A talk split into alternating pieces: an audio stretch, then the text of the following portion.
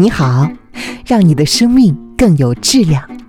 我是泽桥医生，欢迎打开今天的日常自救指南。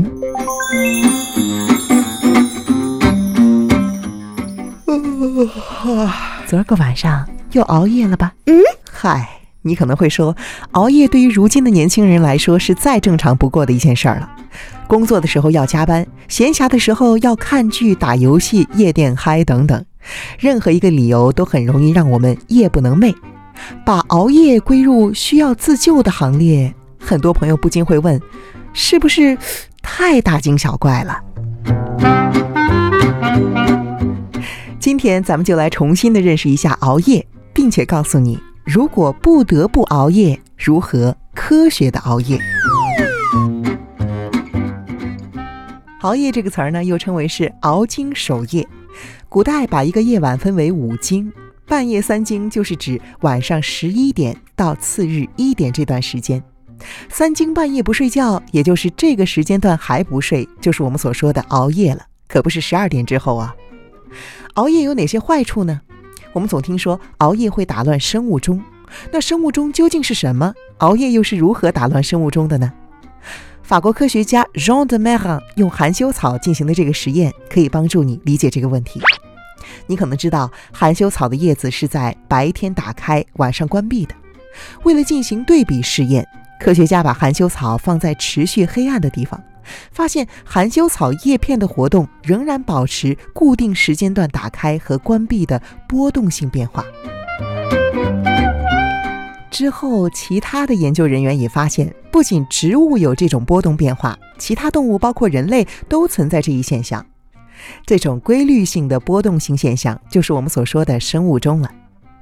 你可能听说过2017年获得诺贝尔生理学会医学奖的研究成果，三位美国科学家发现了地球生命节律的分子机制。听上去有些晦涩，对吗？给你简单一点解释，它们主要是解释了人体内部的生物钟是怎样工作的，如何做到和地球的自转，也就是每二十四小时一个周期的昼夜更替保持一致。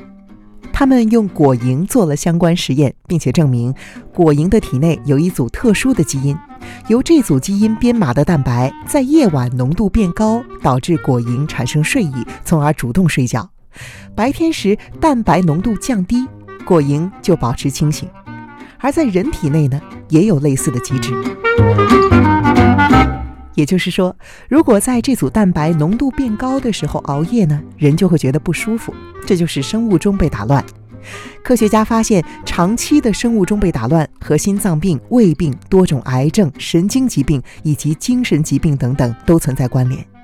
这些人患上代谢、心血管及胃肠道疾病的风险也比一般人要高。哟，听到这儿，是不是你的小心脏开始隐约的担心了呢？如果是的，请对自己好一点，拒绝熬夜，从今天开始。估计会有一些朋友抱怨说，很多要熬的夜不是自己愿意的，而是不得不熬啊！人生在世，身不由己呀。好，我们下面就来说，如果碰上不得不的情况，如何科学的熬夜，把对身体的损害降到最低。我们之前介绍了诸多生物钟被打乱的危害，那么如果能够把生物钟调整到适合自身的状态，是不是能够有效的降低危害呢？是的，如何调整啊？那就是晚睡晚起。听到这儿，朋友们估计很郁闷了，都说早睡早起身体好，哪有提倡晚睡晚起的呀？请大家注意啊，生物钟呢属于周期性的，试想一下。每一个时区都有时差，中国的早睡早起跨过几个时区，可能就变成晚睡晚起了。只要你的身体适应了这种周期，可以尽可能的降低熬夜的危害。当然了，这还有一个重要前提，就是卧室要保证自然黑暗。这是因为光照会影响褪黑素的分泌，干扰周期性的形成。如果早睡早起和晚睡晚起对你来说都很难呢？不急，我们可以把夜晚分成几个时间段，在身体最需要休息的时间高效的休息。比如说，如果你今天晚上一定要熬夜的话，那么就选择晚上十一点钟入睡，睡到凌晨两点钟再起来熬夜。为什么是这个时间段呢？根据我们刚刚提到的三位诺贝尔获奖科学家所研究的机体运转周期时间表，凌晨两点是身体处于深度睡眠并且进行排毒的时间。这些工作是要在身体熟睡的时候完成的。当然，还有一些小建议：熬夜的时候，身体处在本应该睡眠的低效功能状态，胃肠蠕动减慢。而熬夜工作又会消耗大量的能量，所以说熬夜的时候呢，我们常常会觉得肚子饿。这个时候啊，切记掏出手机点外卖，尤其是不健康的夜宵。如果你估计今天晚上一定要熬夜的话，那么一定要吃晚餐，不然在熬夜的时候，身体没有足够的能量支撑，会导致暴饮暴食，而且渴望吃重口味的刺激性的食物。比如说辛辣的、咸的，这样的话可以保持自己的兴奋程度，但是会给身体带来更大的危害。熬夜之前可以补充适当的维生素 B 族，这种维生素能够提神抗疲劳。像西红柿、苹果、猕猴桃等蔬菜和水果中都含有丰富的维生素 B。注意啊，不要饮用大量的咖啡和茶，因为它们不利于身体在夜晚的排毒。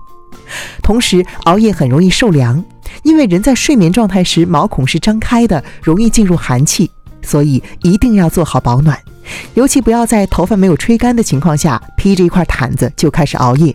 这样的话，第二天早上起来患感冒的几率会大大增加。以上就是今天的日常自救指南。